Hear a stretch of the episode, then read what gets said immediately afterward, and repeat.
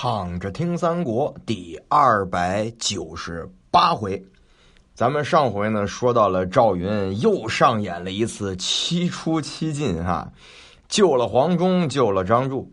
曹操看到赵云是东冲西突，所向无前，没人敢拦着。救了黄忠，救了张柱，愤然大怒，自己呢就带着左右将士来赶赵云。赵云这个时候已经杀回本寨。部将张翼呢，正好把他接着，看到后边尘土四起，知道是曹兵追来了，就跟赵云说：“说追兵渐近呐，咱们让军士们关上寨门，咱们上敌楼防护吧。”这言下之意就是人家人多，咱人少啊。赵云说：“不行，修闭寨门。那你难道不知道我当年在当阳桥长坂坡的时候？”单枪匹马去曹兵八十三万如草芥吗？今天我有军有将，我怕什么？于是呢，就让弓弩手在寨外壕中埋伏，将营内的枪旗尽皆放倒，筋骨不明。赵云是单枪匹马立于营门之外。听到这段，想到什么了？是不是特别像《空城计》呢？赵云用的也是这招。这个时候，张合、徐晃带着兵就来到了蜀寨，但是天色已晚，见寨中是偃旗息鼓，又看到赵云单枪匹马立于营门之外，寨门大开，他俩心里就犯嘀咕了：这是进是不进呐？这很明显进去就是死路一条啊！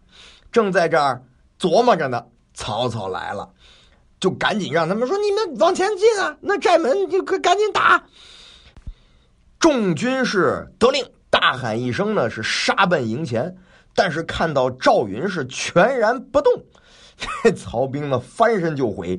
赵云就把枪一挥，壕中是弓弩齐发。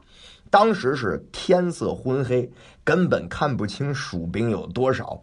曹操呢就赶紧先拨马往回走，只听得后边喊声大震，鼓角齐鸣，蜀兵呢就追赶而来。曹兵自相践踏，拥到汉水河边，落水者是死者不计其数。赵云、黄忠、张柱各带着一支军马，追杀甚急啊！曹操正跑着呢，看到刘封、孟达带着两支兵马来了，是从米仓山杀奔而来，要放火烧粮啊！曹操弃了北山的粮草，急忙逃回了南郑。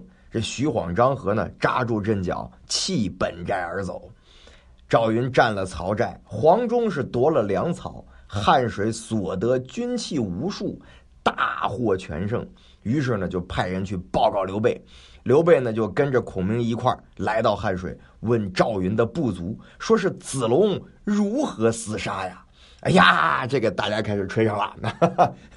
众军士呢就把这赵子龙救黄忠啊、拒汉水的事呢是一一详尽的叙述了一遍，免不了呢也添油加醋啊，什么这个动感光波什么就都来了。这刘备呢特别的高兴，看到了山前山后的险峻之路，就跟孔明说：“说子龙一身都是胆也。”刘备的这个评价呢，后来也成为了赵云的一个。标签啊，这个浑身是胆，所以这个赵云呢也就成了龙胆将军啊。随后呢，刘备封子龙为虎威将军，大靠将士，欢宴甚晚。突然有人来报说，曹操呢又带着大军从斜谷小路而进，来取汉水。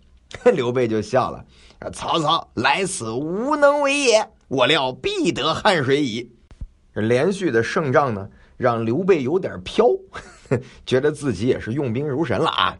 那带着兵呢，就在汉水之西呢，准备抗击曹操。曹操派徐晃为先锋，准备前来决战。帐前呢，有一个人就说了：“说我深知地理，愿助徐将军同去破蜀。”曹操一看呢，这人姓王，叫平啊，是这个衙门将军。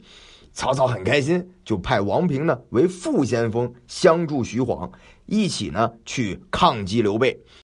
曹操屯兵于定军山的北边，徐晃、王平带着部队来到汉水，徐晃呢就让这前部渡水列阵。这王平说：“这你你要过河，那麻烦了。那你要急退的时候怎么办呢？徐晃说：“嗯，昔日韩信背水为阵，所谓置之死地而后生也。”这就是读书读傻了啊！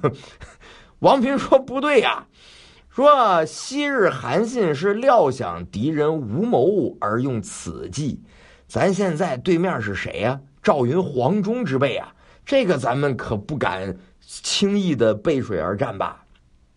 徐晃说了：“说你呀，你就带着步兵来迎敌，你看我带着骑兵去破他的阵。”于是呢，就搭起了浮桥，过河来战蜀兵。这边徐晃带着部队渡了汉水，王平苦谏不听，渡过汉水扎营。黄忠和赵云呢，就报告刘备说：“我们可是要带着本部兵马去迎抗曹敌了。”刘备说：“行，你们去吧。”于是二人就带着兵往前来。黄忠就跟赵云说了：“说现在徐晃啊，他是凭着自己的勇气来的，哈哈，一股勇武劲儿。咱们呢，先别跟他打，等到日暮兵疲，咱俩呢分兵两路破他。”赵云说：“嗯，是这么回事啊，咱们就这么办。”于是各引一支军马呢，站住寨子。徐晃带着兵从早晨一直喊到下午，蜀兵不动，没人出战。徐晃呢就让弓弩手向前啊，就朝着这个蜀营这边射。